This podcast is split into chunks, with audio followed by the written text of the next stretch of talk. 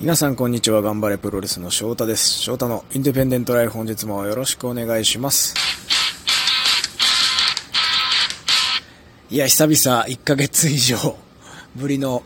更新となりましたラジオトークご無沙汰しております。前回は、えーアメリカに出発する前の空港で収録して、それ以来となっております。その期間も、まあ、YouTube も結構今まで以上に回数も多く配信したり、まあ、たまにツイキャスやったり Twitter とか Facebook、インスタとか各 SNS も更新はしているので、まあ、全く僕の情報が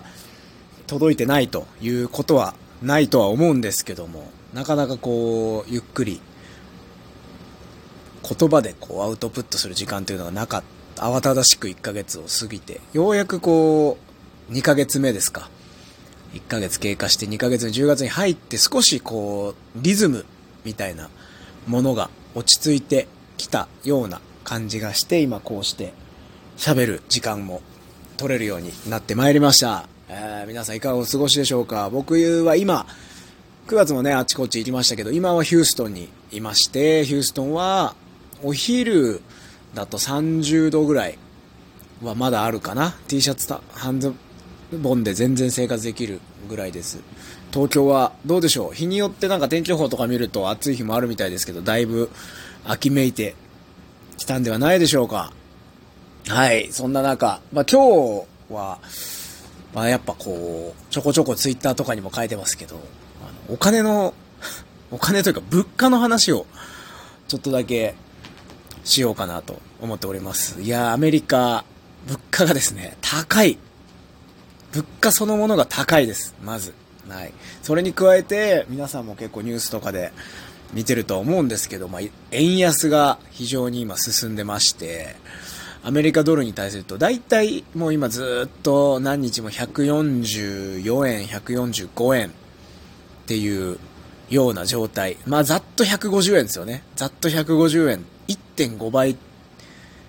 ていう計算の仕方をよく僕はするんですけど、だから要は100円、1ドルのものを買ったら150円だって思うように、10ドルイコール1500円っていうような、なんとなく頭でぼんやりそういう計算をしながら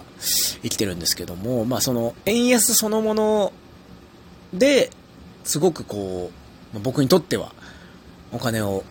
使ってしまう、使うなーっていう風になるんですけど、物価そのものもすごく高くて、で今日なんかこう今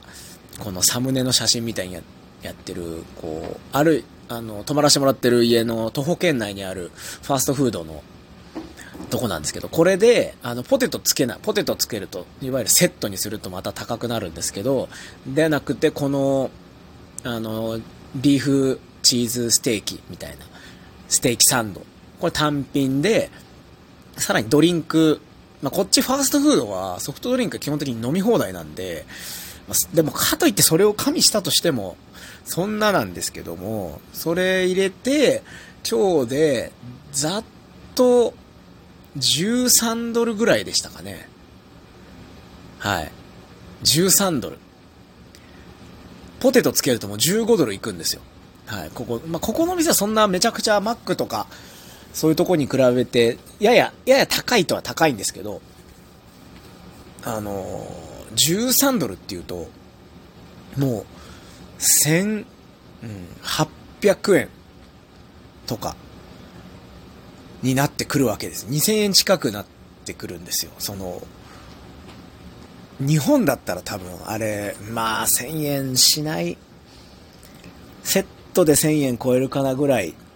ですかね。日本円日本だったら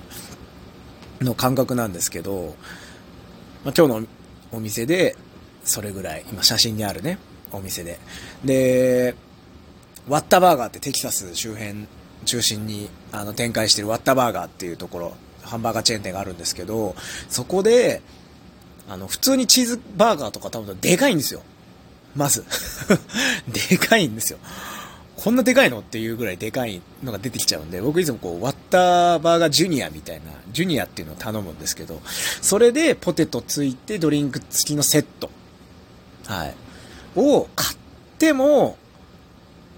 そうですね。やっぱ、9ドルとかはするんで、9ドルってもう、ね、1300、400円はするというような、1400、500円か。やっぱ1400、500円しちゃいます。1400円、1300円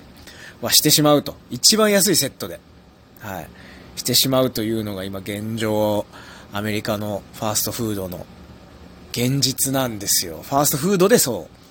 う。アイホップとか、そういう夜もやってるメキシカン料理とかで、じゃあ試合後に飯食おうとかなると、15ドルからやっぱ22ドルみたいな、そのパンケーキのセットでとか、ワッフルのセットで、プラスドリンクつけて20、まあ3、22、3ドルみたいになるともう3000円なんですよね。ファミレスで。はい。っていうのがなかなか、まあ、ありがたいことに僕はもうその、レスラーの仲間の家に泊めてもらって、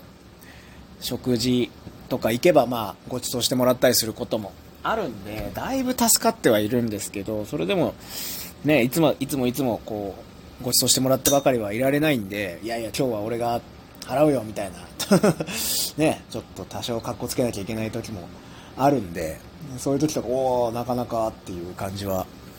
しますね。でもまあなんとかでも生活はさせてもらっております。えー、試合のギャラもらったり、あのー、ありがたいことにグッズがね、買ったりと、なるべくね、あの、キャッシュを使うっていう。もうこっちなんてもうほんとカードが、カード、もうキャッシュレス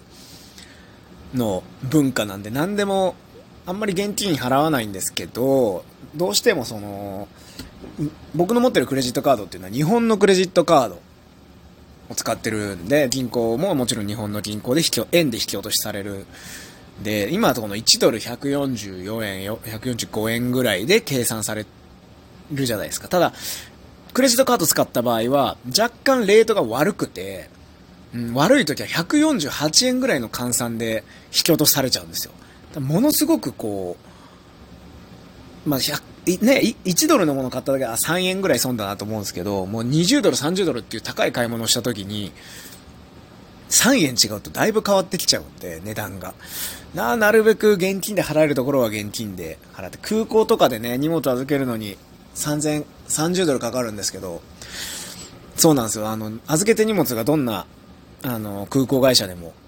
あのー、30ドルかかるんですけど、30ドル。まあ、ざっと、あ、3000円ぐらいかと思うんですけど、引き落とされてる金額見ると4500円ぐらいされてるんですよ、やっぱり。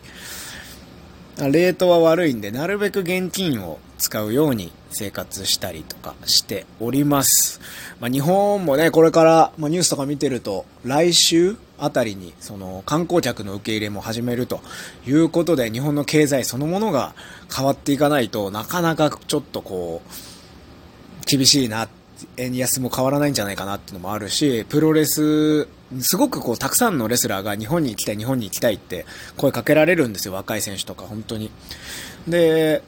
ただやっぱこう、僕も日本のインディーのこう、状況とか見てて、そのやっぱ集客面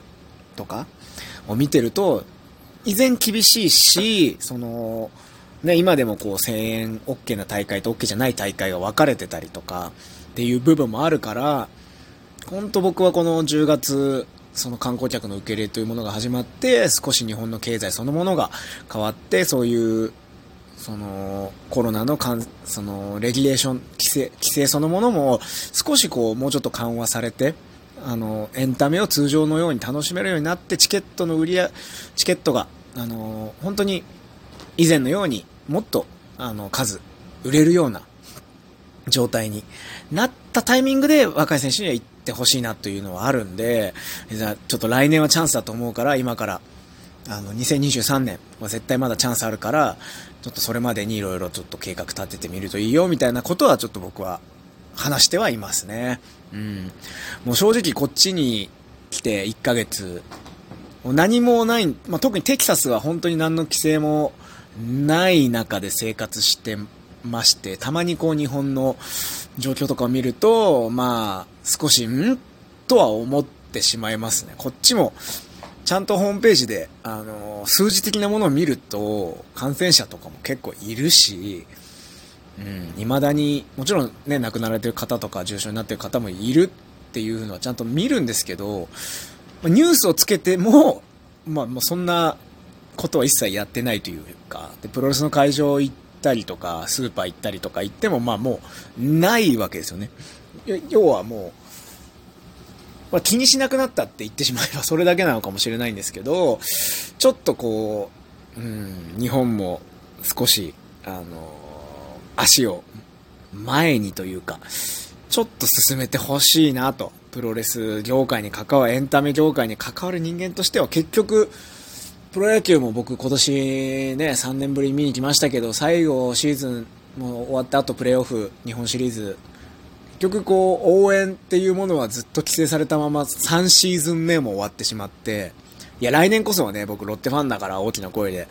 みんなの応援歌を歌いたいんですけど、なんかそういう部分もアメリカの小さい会場とかでも大歓声の、大歓声っていうかまあみんな騒ぎまくるんで、あの、歓声の中で試合している僕からすると、ちょっとそんなことも思ったりしてしまいます。状況が良くなることをまあもう祈るしかないので、はい、あの、どんどん日本のプロレス界盛り上がってほしいなというふうに思います。それでは、えー、今日も最後までお聴きいただきまして、ありがとうございました。また、ちょこちょこ配信していこうと。次はあの、ちょっと今日はお金の話をしましたけども、次回は、あの、もうちょっとプロレスの話をさせていただけたらなと思います。また次回の配信でお会いしましょう。ごきげんよう。さようなら。